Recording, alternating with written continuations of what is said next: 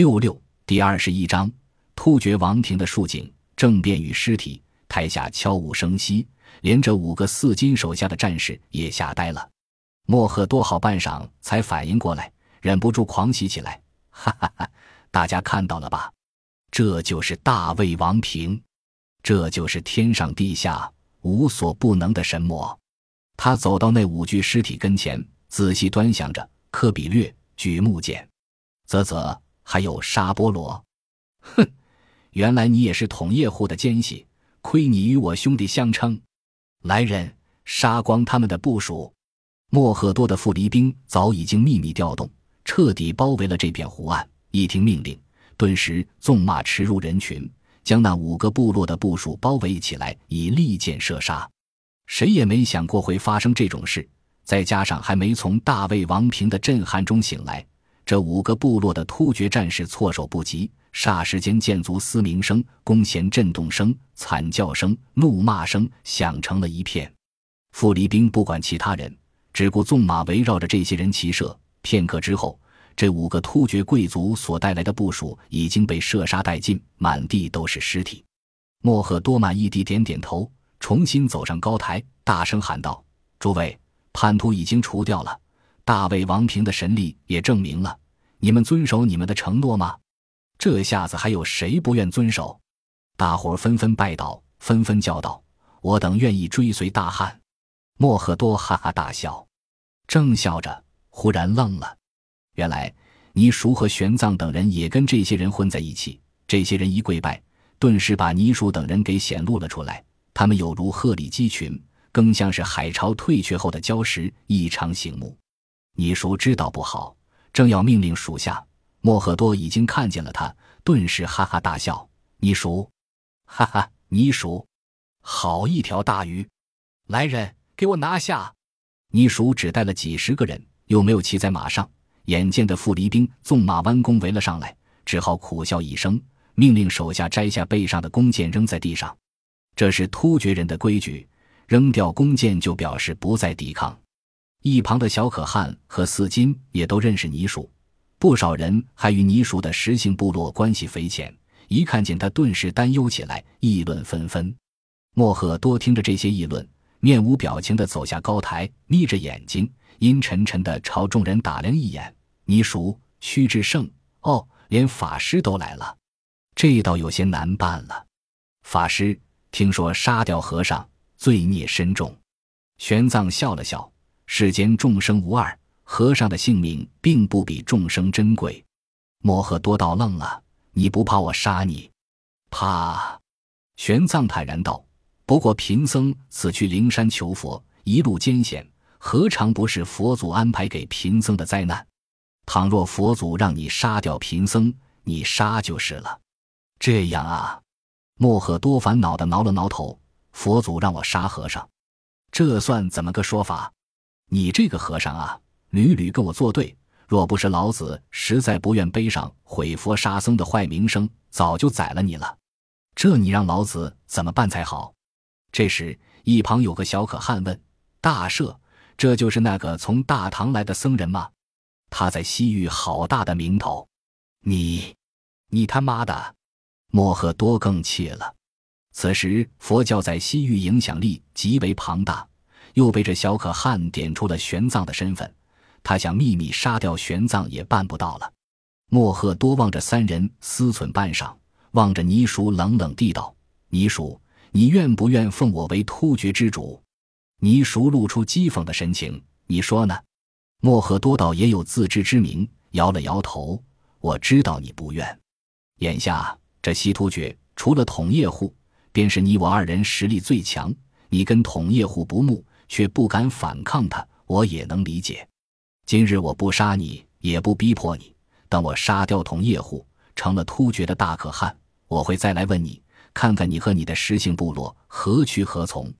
你以为你能灭掉统叶户？倪叔冷笑：“能不能就不消你操心了？”莫赫多自信的笑了笑：“你眼光狭窄，目光短浅。我就在这湖边挖一个地穴，将你囚禁在此处。”让你明白什么叫坐井观天。他当即下令，命人在湖边挖了个两丈深的竖井，收了泥鼠、玄奘和屈志胜的兵器，用绳子将他们坠了下去。至于倪叔那几十名手下，则都捆绑起来扔进了帐篷里。这里距离湖边太近，井底湿潮无比，一脚踩下去，甚至能踩出水来。倪叔和屈志胜坐立不安，四处抠摸着井壁，寻找出路。玄奘却闭目坐在井底的泥地中，捻着佛珠，诵念着经卷。师傅，屈志胜苦笑：“您倒能坐得住，也不怕失潮。”玄奘睁开眼睛，达摩面壁九年，他怕硌得慌吗？屈志胜顿时无语。你熟笑了，法师是佛子，你连个沙弥都算不上，不懂佛性。你懂？屈志胜怒目而视。你熟哈哈大笑。这人当真是粗犷，身临险境，生死一线，倒是笑得出来。你叔，玄奘有些奇怪，莫赫多为何不杀你？你叔撇撇嘴，杀了我，那就等于跟石姓部落决裂。眼下他要对付统叶虎，若是我的部落跟统叶虎联合起来，他死无葬身之地。再说了，这里这么多小可汗和四金，大部分跟我的部落有联姻，他急于收拢人心，哪里敢当着他们的面杀我？那咱们岂非能活着出去了？屈志胜高兴起来，做梦！倪叔冷冷道。若是他杀了统叶户，平定西突厥，他杀我就跟在只羊一般。屈志胜的脸又耷拉下来了。这时，上面喧闹的声音逐渐消散，传来马蹄远去的声音，想来是众人盟誓后开始散去。原本还有些篝火的光芒射在井壁上，渐渐的连篝火也熄灭了，只有一线月光照耀着井壁，清冷无比。等到明日。统叶胡可汗恐怕就会成为一具尸体了吧？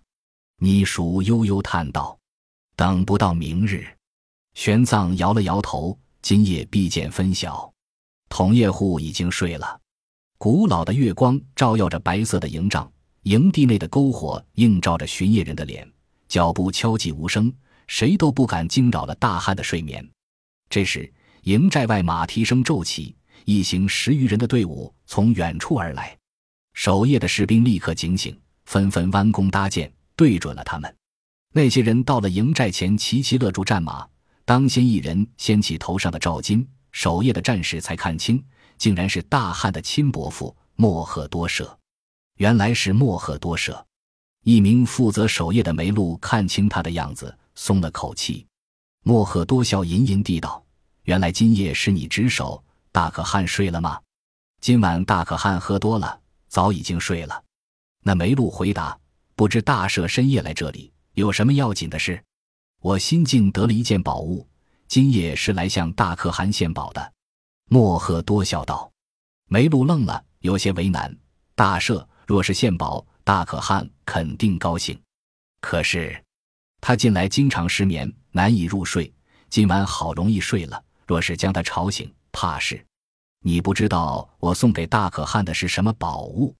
若是知道，只怕打断你的双腿，你也要爬到大可汗面前，告诉他这个好消息。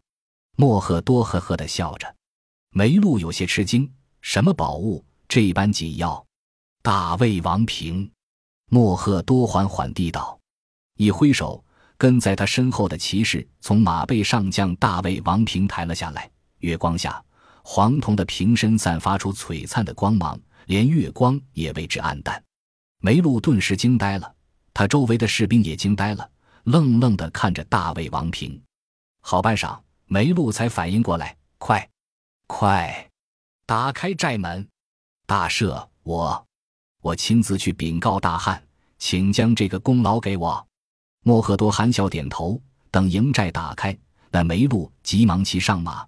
朝着王帐奔驰而去，莫赫多笑着率领众人跟在后面。统叶护今晚的确喝多了。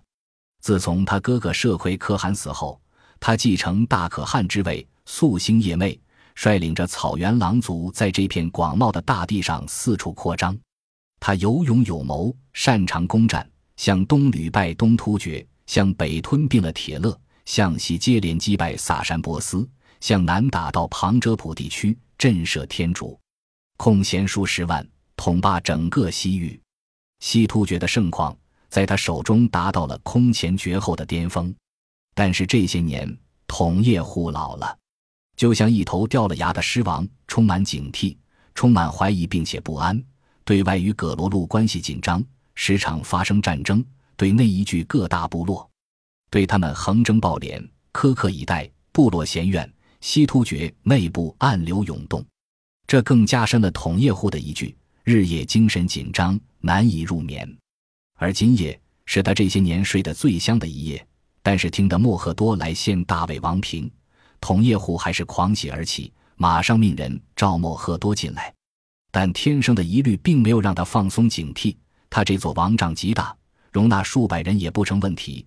听到莫赫多只带了十几个人，当即又召来一百多名亲卫进入王帐，这才觉得安全了许多。